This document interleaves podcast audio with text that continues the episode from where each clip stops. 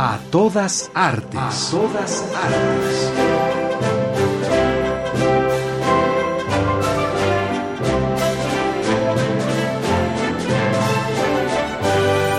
¿Y aquel pequeño árbol? ¿Cuál? Aquel, el más pequeño.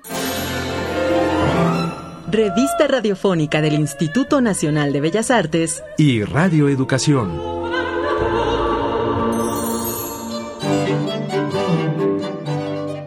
¿Qué tal amigos? Les damos las buenas tardes, noches y nos congratulamos nuevamente de que estén con nosotros.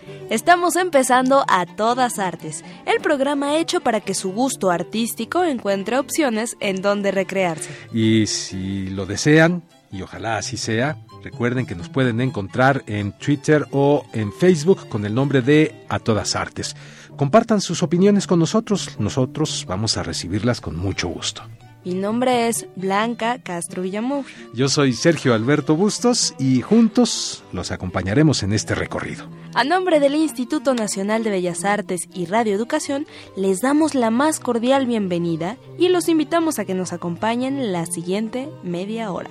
A todas artes, empieza.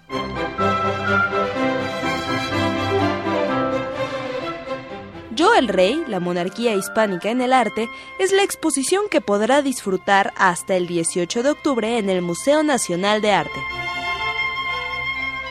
La obra de teatro Altar Tijuanita continúa en temporada.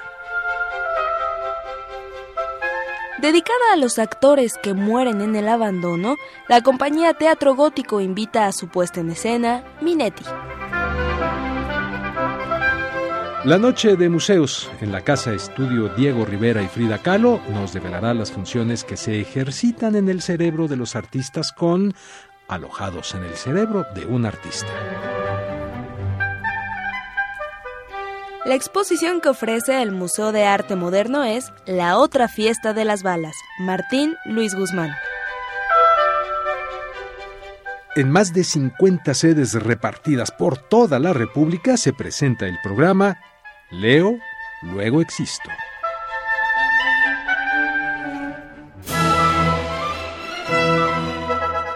Esculturas, pinturas, documentos, dibujos, textiles, joyas y armería se exhiben en el Museo Nacional de Arte dentro de la muestra Yo el Rey, la monarquía hispánica en el arte. Diferentes formas de representación del rey de España bajo el ojo de importantes pintores como Goya y Giovanni Battista Tiepolo son parte de esta muestra.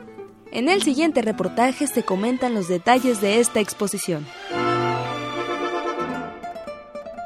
La realeza y sus representaciones llegan al Museo Nacional de Arte, gracias a la exposición Yo, el Rey, la monarquía hispánica en el arte. Claudia Barragán, coordinadora de exposiciones y registro de obra del recinto, explica. Bueno, esta es una exposición que mm, conjunta eh, instituciones y colecciones de diferentes partes del mundo. Está conformada por 200 piezas. Vienen colecciones como El Prado, las colecciones reales de España, vienen algunas obras del Metropolitan. Y bueno, ha sido un gran esfuerzo del Museo Nacional de Arte por traer una representación de rey en la época virreinal eh, en México y también del rey de España en las diferentes épocas desde del siglo XVI hasta el siglo XVIII y también algunas representaciones de los reyes que estuvieron en México en el siglo XIX. Una ventana para asomarse al poder de la monarquía. Vamos a ver algunas de estas representaciones, pero también eh, cuestiones que tienen que ver justo con la monarquía, ¿no? con los emblemas de la monarquía, con historias que tienen que ver con con los reyes, con historias también religiosas que tienen que ver con el poder de la época. Entonces es una exposición muy rica en iconografía, en historia y en la paleta de grandes pintores que no solamente representaron al rey, sino que hicieron piezas para el rey y que produjeron obras artísticas invaluables. La exposición incluye piezas que por primera vez se presentan en México. Vamos a ver obras que en México, por ejemplo, pues nunca se habían visto, que vienen de colecciones reales, por ejemplo, del Museo de América en España, pero también vamos a ver piezas que están en México, pero que normalmente no vamos a ver en el museo porque son parte de colecciones privadas. Bueno, por ejemplo, hay, hay un retrato de Goya que vamos a ver en, en la exposición, hay un retrato de Gaspar de Crayer también que vemos que viene del Metropolitan de Nueva York, la pieza de Goya viene del Museo del Prado, vamos a ver un tapete muy lindo que eh, tiene que ver con la representación del mundo, que viene de las colecciones reales, que es una de las pocas veces que ha salido de España. Vamos a ver algunas piezas de Cristóbal de Villalpando, que pocas veces salen de la colección a la que pertenecen, hablando ya de obras virreinales, ¿no? Eh, vamos a ver piezas de Velázquez, hay dos piezas que son de las representaciones de las meninas de Velázquez, un retrato del, del rey y un retrato de la menina, que son una maravilla y que normalmente siempre están colgadas en eh, el recorrido normal del Prado y que en esta ocasión se han removido de las salas del Prado para que las podamos tener en el Museo Nacional de Arte. La muestra Yo el Rey, la monarquía hispánica en el arte, se complementa con diversas actividades como charlas y cuentacuentos. La muestra está presentándose hasta el 18 de octubre. Y la programación se puede consultar en la página de internet del MUNAL, es www.munal.com.mx. El museo está abierto de martes a domingo de 10 de la mañana a 6 de la tarde. Entrevista a todas artes, María Elda Flores. Cruzar la frontera por la ruta del infierno con las cenizas de sus padres francamente se ve una tarea difícil. Eso es lo que Dago y su hermana Guadalupe tratarán de llevar a cabo. La compañía Desierto Perro Teatro presentará la puesta en escena Altar Tijuanita. Conozcamos los avatares de esta historia y escuchemos la siguiente entrevista para tener una clara panorámica en la voz del autor y director de esta obra de teatro. Bien, pues el día de hoy tenemos la fortuna de contar con la presencia de Jorge Zelaya, autor y director de Altar Tijuanita. ¿Y tú vas o vienes? Una obra que se acaba de estrenar en el Teatro Julio Prieto, antes Teatro Sola. Mira, es una obra que como las muchas de las anteriores aborda un tema que me preocupa mucho que es los migrantes. Es sobre migrantes que vienen centroamericanos que van hacia Estados Unidos y quedan atrapados en Chiapas y todo lo que acontece con ellos ahí con la migra y todo esto, ¿no? Y en este caso es eh, con Altar Tijuanita es una obra que acontece en, el, en la frontera norte, del lado de México. O sea, no ha logrado pasar todavía. No ha logrado pasar el personaje y todo acontece en un pueblo que se llama Altar, Sonora, pero en un tiempo le llamaron Altar Tijuanita. Es, un, es el pueblo donde yo nací precisamente entonces tengo muchas imágenes que evoco a través de la obra. ¿A quién tienes en, en, el, en el reparto? Eh, bueno, está Sonia Cobó, que hace mucho cine, está Osvaldo Sánchez, Nuevo Tello, Mario Morales y Diego Santana. ¿Esta obra la concebiste de, de, de, de qué manera? Mira, más que nada nace de mis, de mis recuerdos, de mis imágenes de, de mi infancia, de cuando yo vivía en Altar, en el pueblito, ¿no? De hecho, Altar no es una frontera, pero se le, llegó a, se le llegó a llamar Altar Tijuanita porque parecía frontera, porque ahí era cruce de todas las razas, ¿no? Llegó a haber una población flotante de 10.000 habitantes. Uh -huh. Ahora son 3.000 habitantes. Entonces, eh, que de población flotante. Entonces, es muy fuerte el fenómeno que sucede en Altar. ¿Cómo se me ocurre escribir esta obra? Un día mi padre me manda una carta donde en la carta me manda una nota de un periódico de allá de Sonora donde dice que, que en Altar Sonora, donde nací, donde nacimos, porque mi padre también nació ahí, eh, hubo una redada de indocumentados por parte de la Policía Federal Mexicana.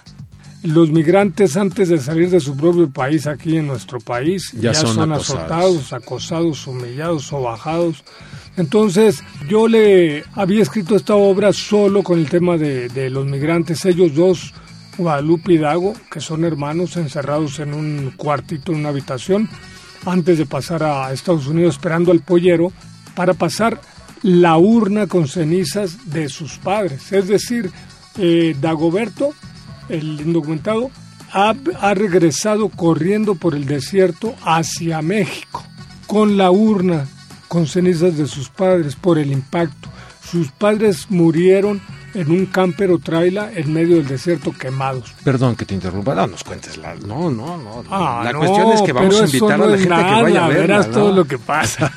Ese es apenas el inicio de la obra, Muy bien. esta obra que escribe Jorge Celaya y dirige Altar Tijuanita y que decía se, se estrenó ya el 3 de agosto. Sí, el 3 de agosto, al- el, el lunes 3 de agosto y duraremos hasta el lunes 19 de octubre. Hacen temporada entonces de lunes, ¿a qué hora? A las 8 de la noche en el Teatro Chola. Todos los lunes en el Teatro Julio Prieto, antes Ujú. a las 20 horas, Altar Tijuanita. Bien, pues entonces ya lo saben, si desean eh, ir a ver esta obra, Altar Tijuanita, a nuestro Facebook, eh, que es A Todas Artes, búsquenos ahí, eh, por ahí pónganse en contacto y en la taquilla recogen ya sus, sus cortesías. Eh, Jorge Celaya, si la gente que nos está escuchando desea eh, enterarse un poco más acerca de esta obra, de lo que están haciendo, ¿por eh, qué medios? Sí, pueden entrar a la página de WordPress, que es altartijuanita.wordpress.com o entrar al Twitter, que es arroba altartijuanita, o al Face, que es obra de teatro Altar Tijuanita, autor y director Jorge Zelaya. Bien, pues Jorge, muchísimas gracias. Te deseamos, te auguramos mucho éxito. No, pues muchas gracias por la invitación y los esperamos por allá. No se vayan, continuamos.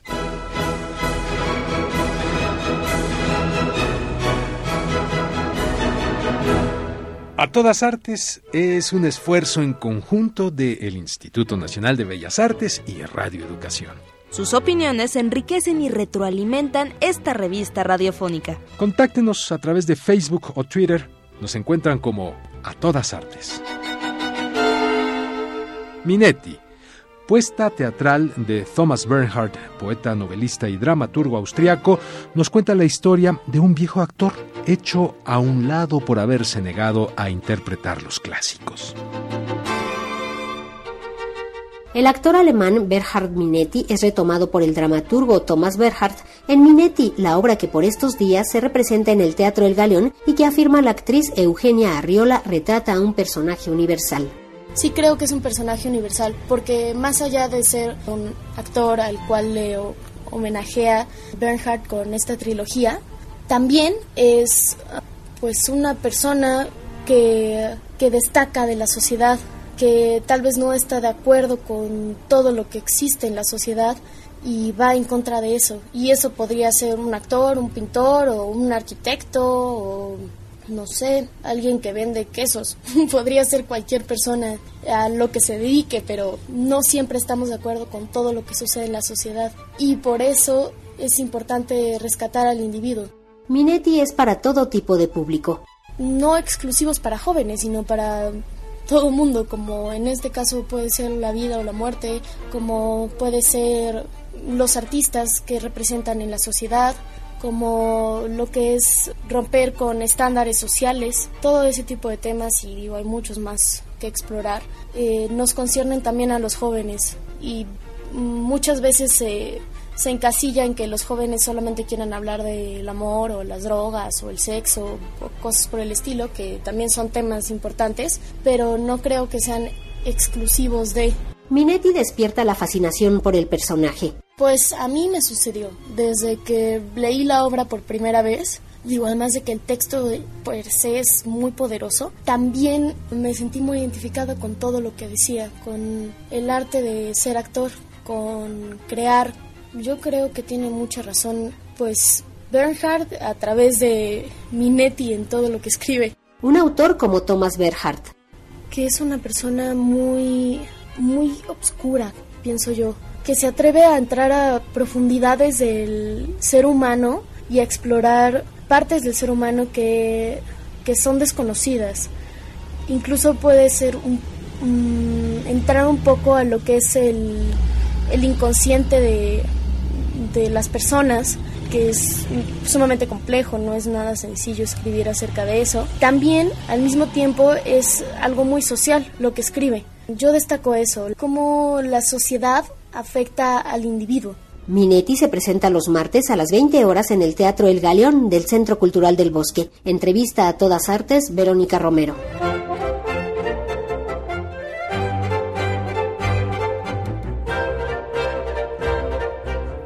¿Qué ocurre en el cerebro de un pintor al momento de crear? Encontraremos la respuesta donde la ciencia y las artes se unen. Sí, es así. Por eso lo acertado del título de las actividades dentro de la Noche de Museos que nos ofrece el Museo Casa Estudio Diego Rivera y Frida Kahlo. A continuación, escuchemos la entrevista que tenemos con Lourdes Sánchez, coordinadora del Departamento de Educación de Limba.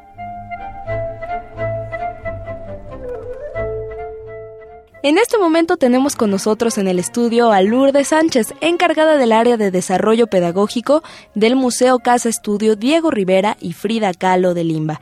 Ella nos viene a contar sobre la noche de museos para el próximo miércoles 26 de agosto. Lourdes, bienvenida. Muchas gracias, Blanca. Pues queremos invitarlos a participar en este programa que es, como ya nos decías, el último miércoles de cada mes que tiene este objetivo de abrir el museo unas horas más para aquellos espectadores que no pueden ir en los horarios regulares. Y la noche de museos dura de 6 a 9 de la noche. Y en este mes nosotros tenemos un programa especial con Universum como parte de, pues de todo un proyecto de arte y ciencia que hemos querido realizar este año. En agosto nuestro tema es Alojados en el cerebro de un artista. Queremos ahora hablar del arte por medio de las ciencias ¿Qué tiene que, ver la ciencia con el arte? Pues mucho, ¿no? Lo hemos estado comprobando todo este año que hemos tenido la, la participación de Universum. Y en agosto, bueno, vamos a tener respuestas a preguntas, por ejemplo, como cuáles son las funciones que se ejercitan en el cerebro de los artistas o qué ocurre en el cerebro de un, de un, pintor desde la inspiración hasta el término de sus obras de arte. Oye, Lourdes, esto me parece magnífico porque generalmente son términos que se separan. Así Entonces, en el momento en que ustedes en un proyecto deciden juntarlos, es increíble porque justamente pueden ver todas las conexiones que existen entre estas dos y no sé, términos, disciplinas tan tan diferentes, pero tan comunes entre sí. Así es, es lo que hemos encontrado que eh, al final el beneficio lo obtiene nuestro público, que pueden ahora entender el arte también desde otras perspectivas, que pueden ver al artista como un ser humano común que tiene necesidades fisiológicas, que tiene cualidades muy semejantes a las nuestras, ¿no? Entonces lo que queremos hacer es aterrizar todos estos temas para que el gran público, que es el que nos visita todos los días, pues pueda comprender estos términos que de pronto, como tú decías, se, se separan porque hay el Museo de Ciencias, el Museo de Arte y cada quien desarrolla sus propios temas. Ahora queremos hacer algo en conjunto y creo que, que al público le ha, le ha parecido interesante, les ha gustado. Para nosotros ha sido sumamente nutritivo. Muy bien, ¿qué tipo de actividades puede encontrar el público o podrá encontrar el próximo 26 de agosto? Nosotros siempre empezamos estas actividades con una visita guiada por el museo. En este caso serán dos visitas a las 6 de la tarde y a las 7. Y al término de la visita vendrán eh, algunas dinámicas, unas charlas con el personal de Universum de la sala eh, El cerebro, nuestro puente con el mundo. Y estas charlas tienen por objetivo dar el seguimiento que nosotros empezamos en la visita. Nosotros hablamos de arte, luego ellos lo, lo empiezan a vincular con la ciencia, en este caso con las funciones del cerebro, y al término de esta charla viene un taller plástico que en este caso se llama Pinta Cerebros y que esperamos que, sea el agrado de nuestro público. Muy bien, Lourdes. Y este programa de arte, el arte y la ciencia, un equipo funcional, eh, ¿hasta cuándo lo vamos a encontrar en el museo? Este programa termina eh, con la Noche de Museos de noviembre. Hemos estado trabajando desde febrero hasta el mes de noviembre con el Museo Universum y bueno, pues esperamos que, todo el público pueda todavía disfrutar estas tres noches de museos que todavía restan en el año. Entonces queda agosto, septiembre, octubre, noviembre, cuatro. Perfecto, muy bien Lourdes, pues te agradezco muchísimo que hayas estado con nosotros y que hayas invitado a nuestro público. Si quieren conocer más detalles, ¿en qué página pueden ingresar para saber horarios, actividades o... Bueno, les sugiero que visiten eh, las redes sociales del museo eh, también pueden visitar la página del museo que es eh, eh estudiodiegorivera.bellasartes.gov.mx. Muchísimas gracias. Al contrario, gracias a ustedes.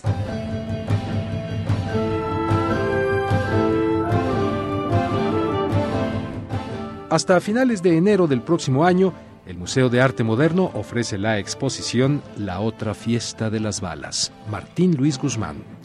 Esta colección se formó con obras que Martín Luis Guzmán adquiría y por otras que fueron obsequios de distintos artistas de aquella época. A continuación tenemos para todos ustedes un reportaje acerca de esta exposición de arte nacional.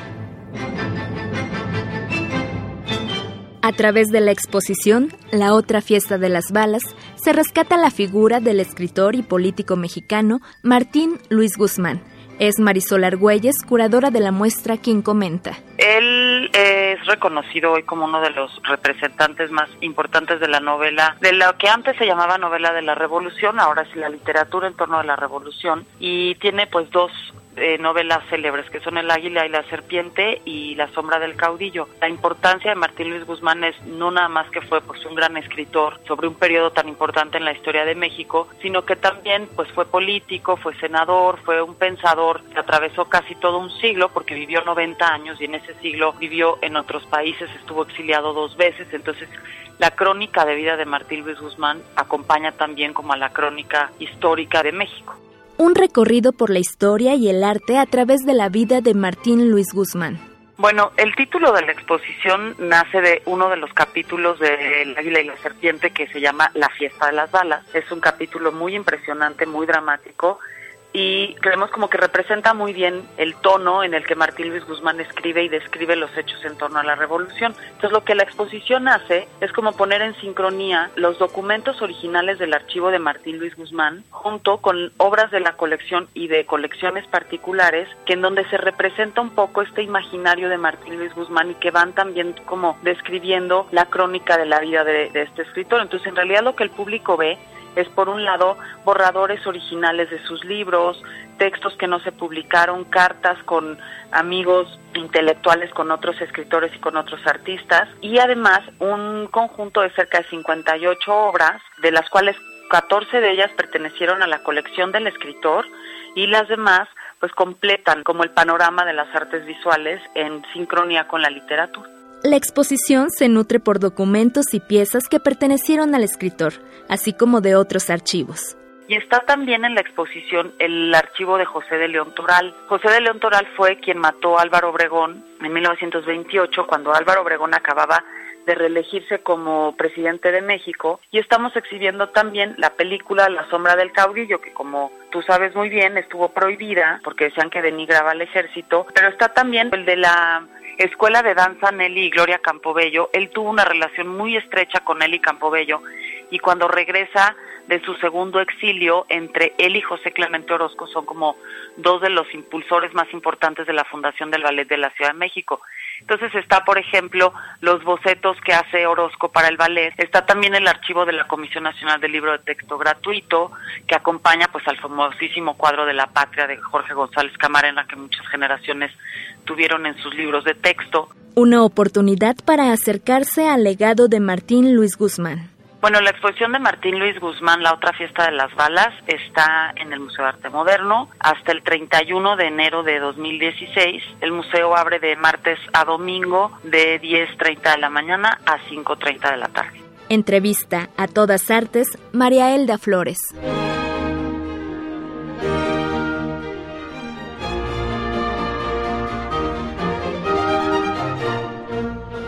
Leo, luego existo ciclo de lectura en voz alta que tiene como fin acercar al ser humano a la lectura. Irremediablemente, al escuchar el objetivo de estas lecturas a viva voz, se nos viene a la cabeza aquella humorada del maestro Saramago durante una entrevista donde decía, a las personas como yo que siempre escriben y leen, sedentarias, siempre nos están diciendo, usted tiene que hacer un poco más de ejercicio. Pero a los que hacen deporte profesionalmente, nadie les está diciendo, Usted tiene que cultivarse. De acuerdo con el maestro Saramago y siguiendo esa misma línea de importancia a la lectura, el programa Leo, luego existo, trata de leerle al público las cosas maravillosas que en los libros vienen y así abrir la puerta y deslumbrarlos con la luz del trabajo literario. No olvidar que un libro es una ventana a la imaginación, la fantasía y la creatividad. Así que Acompáñenos a escuchar el siguiente reportaje que versa sobre todo lo anterior.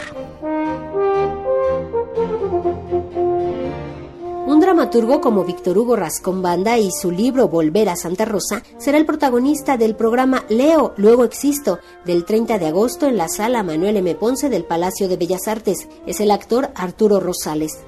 Vamos a hacer un homenaje al maestro Víctor Hugo Rascón Banda, que es uno de los dramaturgos más emblemáticos de nuestra de nuestro país, leyendo unos cuentos que él tiene en un libro que se llama Volver a Santa Rosa. En este libro, Víctor Hugo nos muestra otra etapa de su carrera, porque él prácticamente es conocido como dramaturgo. Sin embargo, aquí toma la narrativa y asumiendo una parte maravillosa de su vida que es su infancia. Entonces creo que este material nos va a llegar a todos.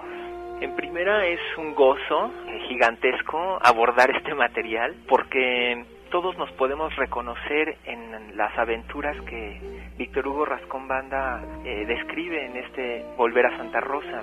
Así se recordará la obra de un dramaturgo como Víctor Hugo Rascón Banda.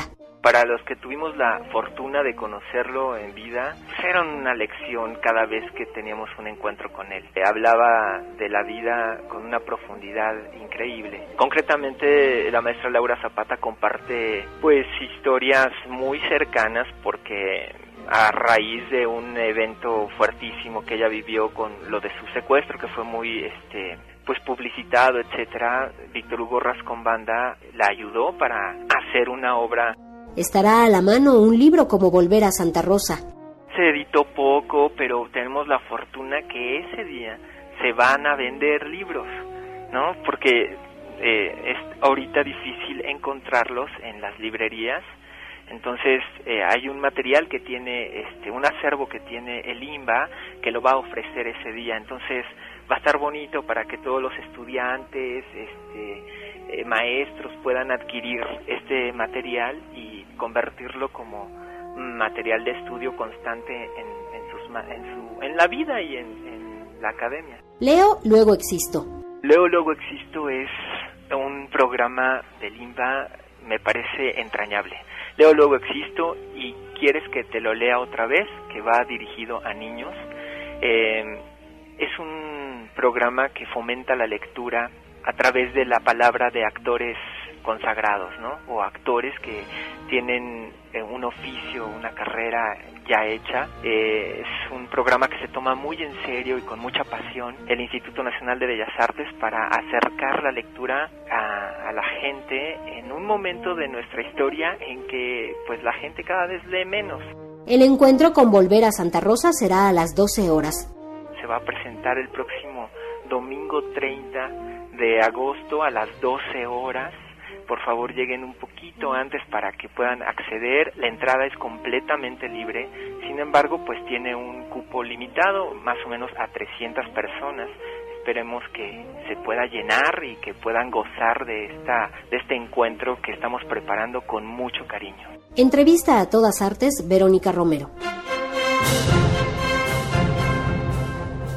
Esta emisión de A Todas Artes llegó a su fin. Con el gusto de siempre, les decimos que estaremos esperándolos la próxima semana al comenzar a despedir la tarde del jueves. Este fue solo un pequeño recorrido por algunas de las distintas actividades que el Instituto Nacional de Bellas Artes prepara día con día para todos ustedes. Y queremos reiterarles la invitación para consultar la cartelera de Limba y encontrar más, muchas más actividades específicas de su gusto. Les deseamos una excelente noche y un reconfortante fin de semana. Se despiden de ustedes Blanca Castro Villamour y Sergio Alberto Bustos. Hasta, la, próxima.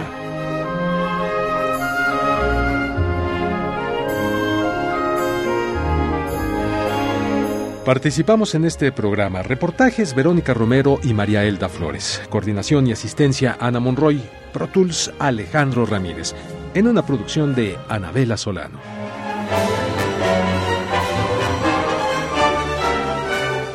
A todas artes. A todas artes. Programa del Instituto Nacional de Bellas Artes y Radio Educación.